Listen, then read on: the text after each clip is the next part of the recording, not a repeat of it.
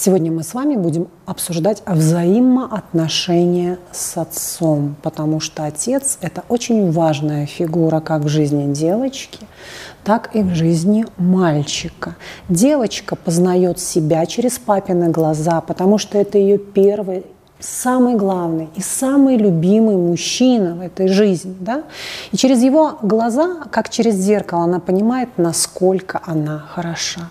Через папу она познает весь остальной окружающий мужской мир. Кто этот такой мужчина? Как вообще с ним общаться? Как к нему подходить? Как до него дотрагиваться?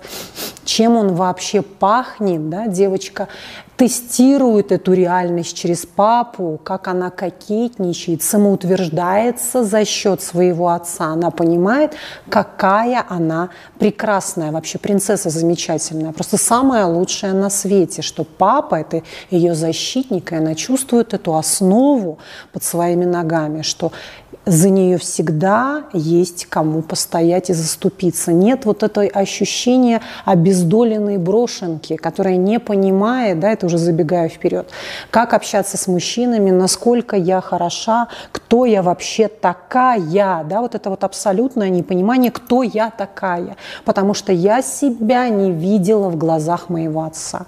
Соответственно, я не понимаю, какая я в глазах других мужчин, как, как к ним подойти, как за ними ухаживать, как э, вообще с ними кокетничать, что это такое. Это вот эта самая главная, основная сложность у девочек, у которых была разорвана связь с отцом. Дальше мальчики. Мальчики, помимо этой поддержки, которую они получают от отца, да, также они чувствуют, что за него есть кому постоять, это их армия. Далее мальчик отождествляется с отцом и через него понимает, как ему быть таким же, как папа. Вот эта вот самоидентификация происходит вместе с отцом. Ага, мой папа начинает там бриться, стричься, он держит короткую стрижку. Мой папа говорит вот таким-то тембром голоса, да, мой папа вот так-то кушает. Мой папа со мной разговаривает на предмет вообще всего. Мы общаемся и смотрим с папой на мир одними глазами. То есть я через его глаза смотрю на мир женщин, как папа обращается с женщинами, на мир друзей, на мир родственников. Мы с папой вместе познаем весь этот и мужской мир в том числе, да, какое-то там строительство, руба, рыбалка, машины, мотоциклы, циклы, нам это с папой вместе очень интересно. Да, какие-то там моменты, связанные с самообороной, единоборство, спорт и так далее. То есть мы с папой вместе, все, я почувствовал внутреннюю вот эту свою мужскую, да, мускулинную природу при помощи того, что мой отец был непосредственно рядом со мной. Все, я чувствовал его вообще плечо и дыхание. Опять же, да, если идет прерванные отношения, если ребенок был полностью без отцовщины и рос с бабулей и мамы, что мы можем наблюдать? И не было деда, не было какого-то там хорошего тренера, ну не было вот каких-то братьев, не было мужиков рядом, мы видим что-то очень сладенькое. А даже если речь идет о совершенно гетеросексуальном человеке, он будет у нас сладенький. То есть он такой будет мякишно, интеллигентненький, может быть, вот этот какой-то пупсик продолжает в нем жить.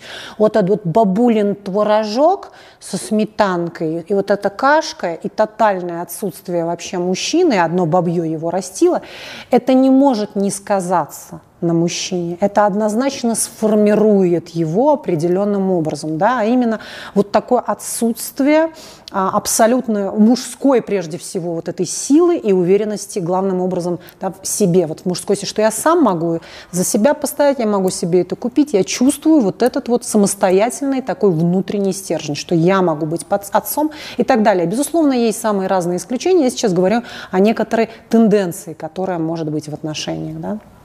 Э, в отношениях с отцом.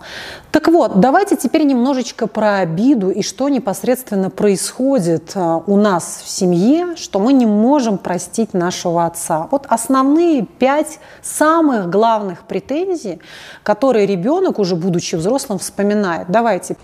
Мои любимые, хочу вам напомнить, как важно учить иностранные языки. Прежде всего потому, что это развивает наш мозг, дает возможность путешествовать по всему белому свету. И вообще это может быть настолько интересно и увлекательно, что превратится в ваше самое любимое хобби. Всех вас я хочу пригласить в онлайн-школу изучения иностранных языков Skyeng. Ссылочка будет в описании под видео. В этой школе вы пройдете тестирование, очень быстрое и легкое тестирование, где очень быстро поймут, какой у вас уровень. Вы сможете выбрать преподавателя, так сказать, по душе да, и по вашему уровню, того, с кем вам будет интересно. И проходить это интерактивное общение легко, весело и непринужденно. Вообще в любой точке мира, при любом вашем графике. Вот сделайте это так, как будет комфортно прежде всего вам. Все будет очень гибко, весело и интересно. Пожалуйста, проходите по ссылочке и регистрируйтесь в этой школе. Напоминает. Давайте, первое, папа таракан, то есть номинальное присутствие отца, формальное, он вроде как был, а вроде как и не было. Ничего не могу как плохого сказать про него, так и хорошего. Был-был, а вспомните нечего. Вот, это такой очень распространенный вариант. Второй вариант – это все-таки папа загульный, то есть у папы постоянно были какие-то бабешечки, и я видела, как моя мама страдает. Далее, да, папа ну, можно сюда же, ну, не к загульному, в принципе, папа трудоголик, который просто его дома не было никогда. Все. Он брал 33 работки, лишь бы не быть дома. Да? На самом деле трудоголизм ну, такой, как способ бегства из этой семьи, которая по большому счету ему не нужна. То есть он может очень сильно расплодиться, родить 5, 10, 20 детей, быть ярым трудоголиком, лишь бы не видеть этих детей. Все, и общаться с, ним, с ними. Я общался с ними где? В Телеграме. Все. Понимаете? Следующий момент – это папа-абьюзер, которого очень трудно простить. Он бил меня и маму. Папа алкоголик, да, то есть это постоянные санные сраные штаны, это позор, это драки домашние, это милиция, разборки а, различные, там, ну, все вытекающие из этого последствия, да, что может быть сопряжено с этим алкоголизмом и наркоманией. Вот основные сейчас я назвала те вещи, за которые никак ребенок не может простить своего отца. И, безусловно, это Э, перейдет уже во взрослую жизнь, то есть это скажется тем или иным образом на человеке, на, как на его характере, так и на его дальнейшей судьбе, как его сложится прежде всего и семейная жизнь в том числе. Да?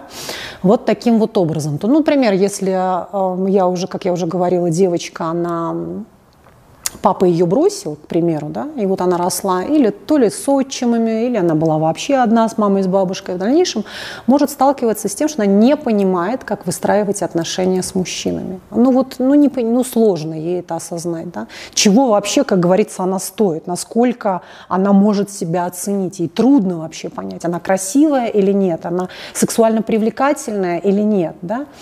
Вот. И если вот я общаюсь с папочкиными дочками, знаете, что я вижу в них, в папочкиных дочечках? Я вижу в них очень цельных, таких уверенных в себе а, девушек. Причем внешне может быть вообще крокодилица. Но вот с ней всегда по сей день ее отец, она своего папу любит больше, чем маму, и сегодня ей там, допустим, 35 лет. И она, ой, мне папа сказал, сегодня с папой созванивалась, папа мне сказал, я тебе говорю, не смей, и я не пошла в этот университет. Вот папа мне так сказал, и я так и сделала. Вот такие папочкины дочки, по моим наблюдениям, очень-очень такие личности, вот прямо цельные, очень уверенные вообще по всем а, параметрам своей вообще личности. И она уверена в своей внешности, и в своих интеллектуальных способностях. И как бы она и замуж хорошо выходит, очень удачно все у нее складывается, и какая-то карьера прекрасно расцветает, и бизнес. И то есть вот очень такая в целом благополучная женщина. Вот если брать вот таких вот папочкиных дочек – если же брать безотцовщину, то вот в глазах всегда будет какая-то покинутость. Она, может быть, и вышла замуж, может быть, она неплохо и там сделала и карьеру, и какие-то прочие моменты важные в своей жизни. Но вот эта какая-то брошенность, покинутость, она вот будет в глазюшечках, как будто бы вот нет основы, нет какой-то базы, нет какой-то внутреннего стержня, нет той уверенности, которую закладывал бы в нее ее отец.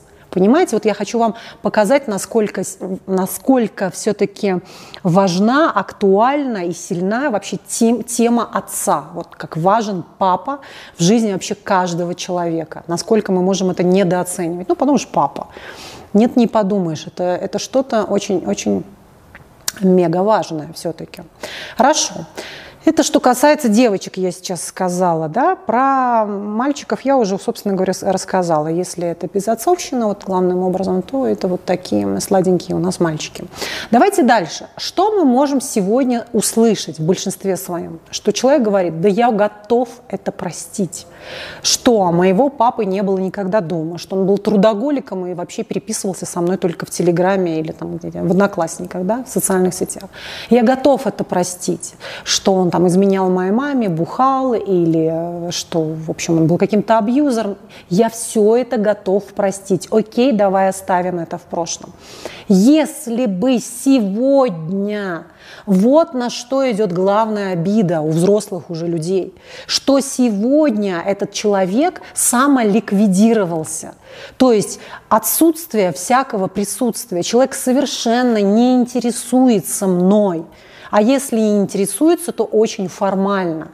А мне не нужно это формально. Я хочу искреннего отношения к себе, чтобы мой папа мне звонил и спрашивал, как у тебя дела, как у тебя доченька, как у тебя на работе, как у тебя с мужем, можно я приеду, давай я приеду, пойдем вместе сходим туда, давай вместе сделаем это. Я хочу чувствовать вовлеченность в свою жизнь. Но этого не происходит. Вот к чему самое главное претензия да, у людей, что сегодня его нет что он не готов компенсировать все то, допустим, что было в нашей жизни сегодня – вот, вот это вот основная такая история, вот эта претензия, что на многое бы я закрыл глаза. Вот, кстати говоря, мне знаете, какой случай очень ярко вспомнился с Децелом. Вот Децел очень долго не мог простить своего отца, что тот бросил его маму и ушел к его однокласснице, да, на ком он там женился, напомните мне, папа Децела, на ком женился? Молодая девочка, по-моему, это была какая-то одноклассница Децела или его какая-то вообще подруга даже, да? То есть вот он никак не мог простить своего отца. Мы не знаем тонких подробностей, что на самом деле было в их отношениях, да? Но, вероятно, папа не смог или не захотел это компенсировать сегодняшним общением со своим ребенком.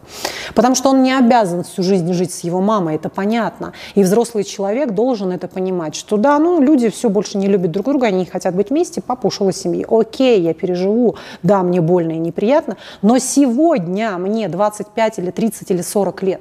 Где ты, ё-моё, правда? Вот. Вот такая история. Давайте теперь немножечко пару слов о том, что вообще с этим делать, как вообще с этим быть. Сейчас я не сползаю. Мне, вы мне сказали, что вам очень нравится вот этот ракурс, что он такой очень домашний. Мне, кстати, самой он очень нравится. Он очень такой удобный, уютный, правда? Такой очень кози. Кози. Так, сейчас я посмотрю, ничего ли я такого не пропустила про папочек, про наших что не надо мне от него этих денег, да не надо мне от него никаких подарков.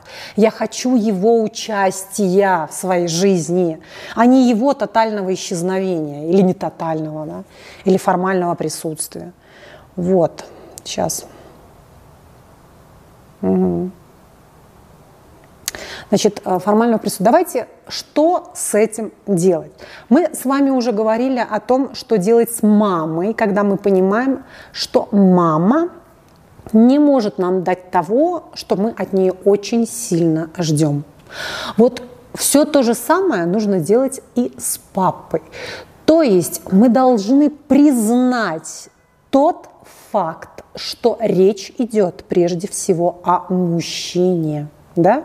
Если мамочки влезают в жизнь женщин да, и мужчин, и детей, влезают активно. Не все, но влезают. То есть мы можем часто слышать, как мать манипулирует, продолжает, да, как она названивает, как она лезет в личную жизнь, как она что-то хочет, вот эти противные тещи, да, то есть мать лезет и интересуется, вечно какие-то навязывает, какие купить обои, какую шторину повесить. Мы же этого не слышим про отцов.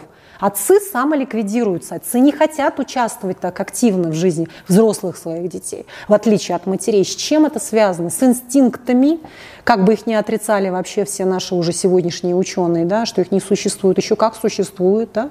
Вот и все. Это, это связано с тем, что он вас не рожал. Он вас не вынашивал. Его задача была оплодотворить вашу маму, побыть с ней пару лет и сдриснуть к другой женщине. Это его природа. Он не должен вообще был находиться с вами на протяжении 20 лет по своей сущности. Понимаете, в чем дело? Вот и все. Это мужская природа. Она чрезвычайно полигамна и предательна. Как не смешно, это уже оценочное, конечно, суждение. Но они по своей природе предатели, и это нормально. Они не должны задерживаться на одной женщине. То, что они задерживаются на одной женщине, делают их очень сильно несчастными. Они от этого дико страдают, что они должны жить с одной женой. Им хочется оплодотворять все на свете, все, что двигается, все, что молодое, красивое, упругое, им это все нравится. И они идут сегодня против своей природы, оставаясь с одной и той же женщиной, с одной и той же вагиной, понимаете? Поэтому требовать от них этого, ну, бессмысленно совершенно. Есть единичные варианты, единичные отцы, вот если брать статистически, которые действительно отцы с большой буквы, это такой семейный человек, все в дом, все в дом, все для ребенка, доча, и вот этой дочи уже 40 лет, он все в клювике бегает, ей носит, все контролирует, э, значит, мужу по шапке там надавал, все и на работу ее устроил, и вот жить без дочери не может. Но таких много вы таких знаете? Скажите, есть, но, но не так много все-таки, да? Это единичные случаи. В большинстве своем мужчина выполняет свою функцию, он оплодотворил женщину, он пробыл с ней какое-то время. Если он даже с ней не развелся, он как-то вот хочет самоликвидироваться, он хочет исчезнуть. Ну, он, вот он эгоистичен по своей природе, мужчина. Он будет, там, я не знаю, читать газетки, смотреть фильмы, у него там свои друзья, какие-то тусовки, работа, все, не надо, не надо, не надо. Это все-таки прерогатива инициатива женская, и вот она, как курица с яйцом, с этой дочкой может носиться полжизни. Папа этого обычно не делает. И вот, этот, вот эту основную вещь все-таки нам нужно с вами признать, чтобы не было особых претензий, ожиданий, каких-то иллюзий, мечтаний насчет того, что вообще невозможно. Так вот, и теперь после того, как мы признали, что это факт, это его природа, да, вот такая совершенно эгоистичная, полигамная и такая, в общем-то, а, ну, предательско-холодная в каком-то смысле, мы уже думаем, что нам с этим делать. Вот готовы мы с этим взаимодействовать как-то или нет? Будем мы брать вот это такое, ну вот что из этого можно взять или нет? Если мы можем взять, то что? Ну хорошо, мы можем взять, допустим, продолжать общаться с ним в социальных сетях, в Телеграме. Да? Привет, бать, привет, бать. Как бать, дела нормально, норм, бать там и так далее. Мы можем поздравлять друг другу с какими-то праздниками. В принципе, мы можем приезжать периодически друг к другу в гости. Да? Можем какие-то друг другу дарить подарки. Я к тому, что если вам это нужно, инициируйте это. Потому что я очень часто предлагаю женщинам найти своего биологического отца. Потому что получается так, что есть какой-то биологический отец, который все-таки фигурировал до пяти лет или там, до трех лет.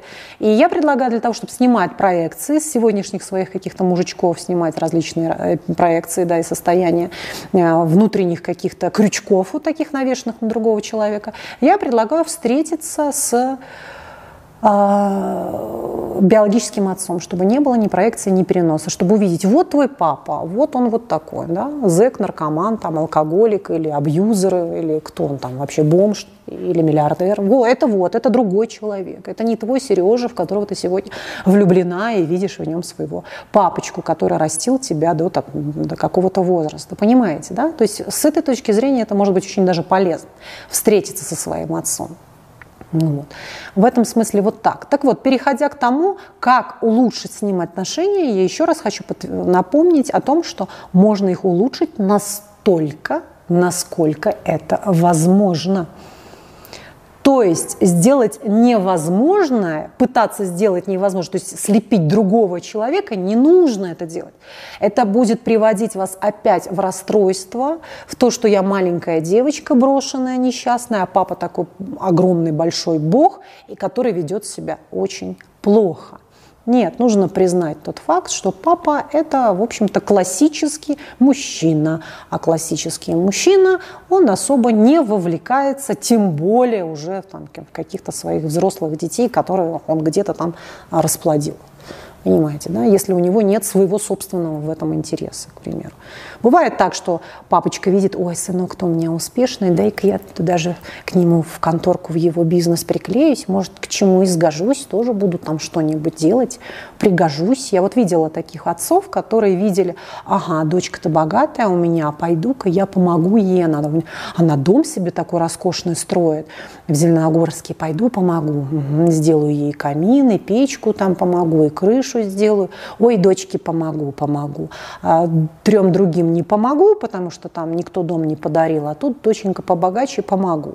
Вот, да, тоже, опять же, вот такая есть претензия и злость что почему он бросил нашу семью, про меня вообще забыл, растит свою неродную дочку какую-нибудь, и эту неродную дочку он устраивает куда-то там в университет, бегает там, сдает с ней экзамены, денежки находит где-то, на неродную дочку, на свою какую-то пачерицу, да, а на родную дочку болт забил. Куда она там, в какое ПТУ поступила, да наплевать, все. И вот эти вещи, они вспоминаются, да, что это уже же происходило во взрослой жизни, в университетской жизни. Человек это вспоминает и не может, просто не может это переварить, что отца нет этой вовлеченности, нет этих чувств, и ну, нет и не будет. С чего они будут, если у него их нет, да? Вот. Поэтому тут вы уже делаете, прежде всего для себя принимаете решение. Нужен вам такой папа, вот такой, какой он есть, да, и что из этого можно взять. Вот это формальное, допустим, общение, да, или, ну, минимально приятельско-дружеское общение. Или это вам не нужно. Вы четко поднимаете для себя, что все, нет, я хочу просто проработать с психологом эту проблему, убрать эту обиду, и пусть этот человек живет своей жизнью. Нет мне желания с ним дружить, он совершенно мне не интересен, говорить нам ни о чем, мы совершенно посторонние люди. Все, да, он был вот такой, там, алкаш, абьюзер и так далее, скучный тапочек домашний. Нечего мне с ним обсуждать. Но поскольку во мне живет та самая детская травмированная часть, я хочу ее подлечить. Все, и тогда ее можно подлечить. Да? Но если есть потребность продолжать отношения с отцом и как-то их выстраивать, то не нужно иметь эту иллюзию, что можно сделать что-то такое эдакое. В общем-то, можно сделать что-то такое просто убодоворимое. Ну вот, вот, вот, вот что-то, что только это и больше никак. Вот и все. Потому что мы, речь идет о все-таки взрослом человеке, которому уже не 20 лет, правда же? Это возрастные советские такие мужики чаще всего. Вот, вот, вот, вот, вот. Ну что еще я хочу сказать? Мы сегодня, у нас с вами понедельник, да? В этот четверг мы разбираем с широко закрытыми глазами Николь Кидман и Том Круз. Вчера его, кстати, вечером смотрела. Вот, что на большее папа не способен, он не может дать мне большее, у него этого нет, у него нет этого, понятно? Вот. Вы ждете от него, что он будет какой-нибудь квадратненький, а он кругленький или наоборот. Что так, в четверг кино разбираем, хорошо? В четверг разбираем его кино. В общем, вот, главное, видите, у нас какая обида на отцов, что ему все равно, как будто, моему, как будто моему родителю, моему папе, на меня все равно что я есть, что меня нет. А как будто бы хотелось, чего бы хотелось? Как будто бы хотелось какого-то его раскаяния, чтобы он раскаялся в том, что он сделал, и чтобы он искренне извинился, и чтобы он это восполнил, сегодня восполнил. Но это же очень трудно признать в возрасте, что ты делал какие-то ошибки, что ты поступал как-то не так, очень-очень как-то гадко, нехорошо, как предатель, как слабак. Да? Это очень тяжело признавать, потому что ну, вот с этой виновностью потом непонятно, что делать. Тут же какой-то страх, тут же какая-то гордость. А как я приду к этой взрослой дочери или к этому взрослому сыну? Ну как я сегодня буду унижаться, говорить, дочь, прости?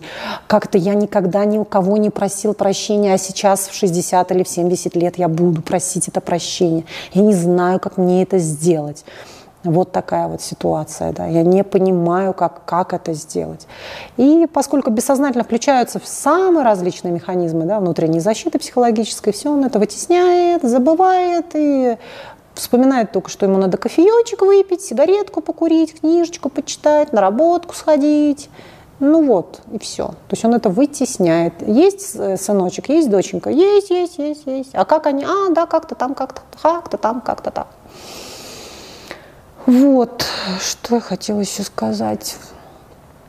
Что еще хотела сказать? Поэтому, если вы замужем за человеком, который действительно является очень хорошим отцом, который, может, и по сути своей и был бы полигамен, но все-таки старается придерживаться моногамных отношений, да, человек с таким внутренним стержнем, со своими внутренними понятиями какими-то такими твердыми, это очень ценно, да, это очень-очень ценно. Поэтому сто раз нужно взвесить вообще, прежде чем разводиться с таким человеком, размениваться вот так на все подряд, да, на какие-то эмоции. Вот эти вещи нужно ценить, если вышли замуж за человека, который действительно очень хороший отец. Помните, что эти вещи, они такие очень фундаментальные. И вот так вот на дороге они не валяются. Поэтому я вас призываю это ценить. Вот, мои любимые. Все, я вас целую, обнимаю. В четверг разбираем с вами с широко закрытыми глазами.